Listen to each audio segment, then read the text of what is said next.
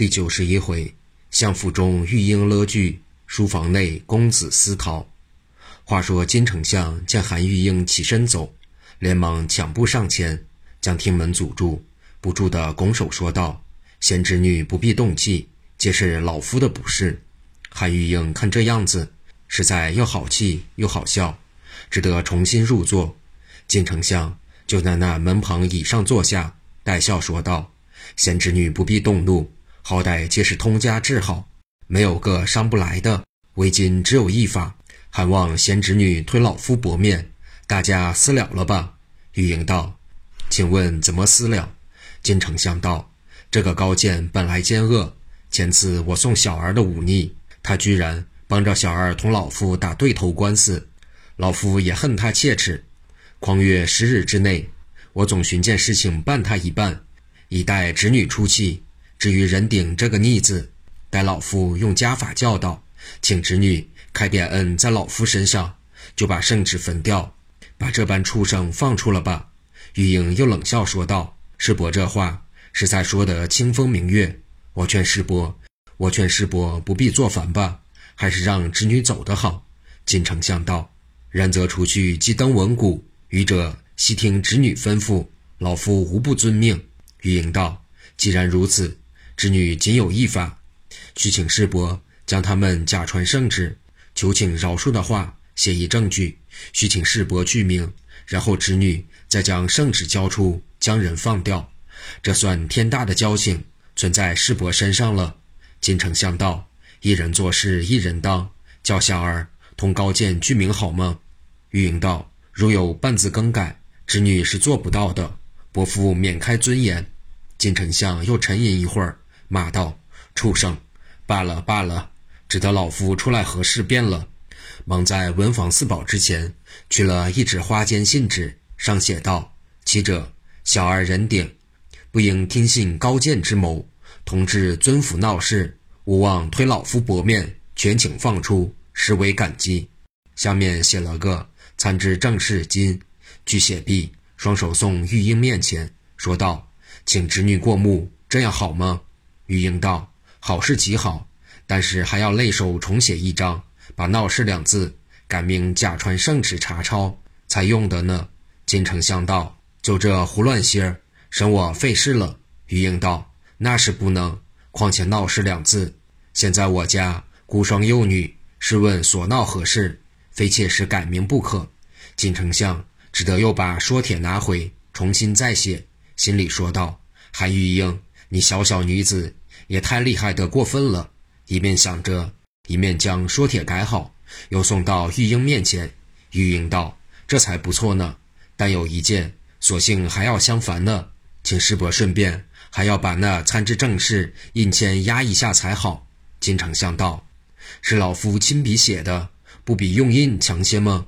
玉英道：“那是不能。”金丞相只得又在上面用了印，交货。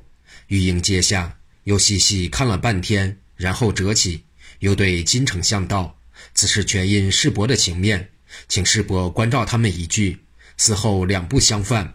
如有丝毫稀土报复。”那是世伯不怪侄女，那这张说帖就要去扣婚。说着，立起身来向外就走。金丞相又连说道：“请教圣旨，就给老夫看看才好。”玉莹道：“一言既出，驷马难追。侄女虽是女子，绝不口是心非，一定仍交给他们便了。”说毕，移动金莲。金丞相反恭恭敬敬地送至仪门。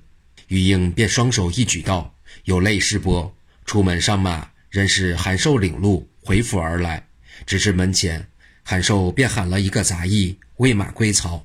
玉英直奔正厅喊道：“你们多来几人，把这些奸贼放掉了吧！”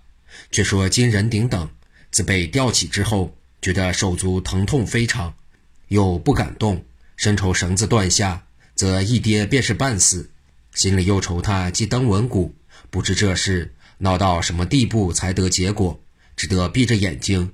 一声一声的叹气，忽听韩玉英回来，走至面前，吩咐放掉，更不解是何缘故。心里想到，要是登文院告准了吧，就该有御前校尉同来拿人；要是不准嘛，他回来必有一场的思考，以泄其愤。何能善善的甘休？心中正在盘算，忽见来了多少家人，人把桌凳移至外边，一个个爬上，就同下猪灯样的一一放下。但是那个挑水的力气甚大，他巧巧是来下金人顶的，哪知他的下法与众不同，是则抓住金人顶的身躯，捉上捉下的，心里想把绳子捉断，省得勾那灯钩，自己费事。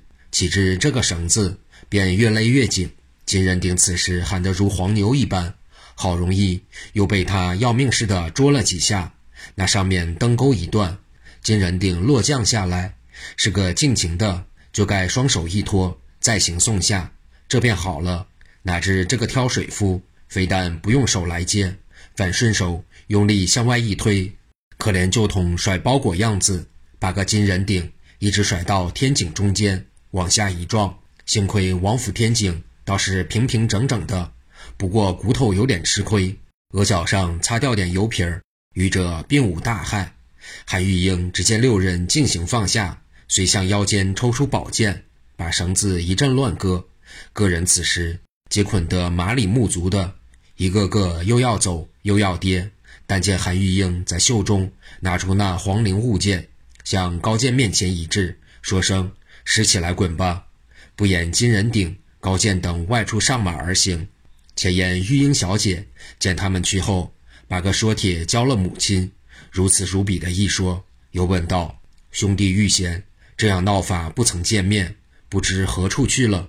黄夫人道：“大约在书房读书，还不晓得呢。”玉英道：“断乎不在。”忙向韩寿道：“你快到书房内望望相公，果在里面吗？赶紧回报。”韩寿领命，不上片刻，韩寿回复道：“不好了，出大事了！书房里面不但相公不在，姬先生亦不知是何去向。”黄夫人并玉英小姐听见韩寿一说，不觉大吃一惊。究竟韩玉贤同先生是往何处？且听下回分解。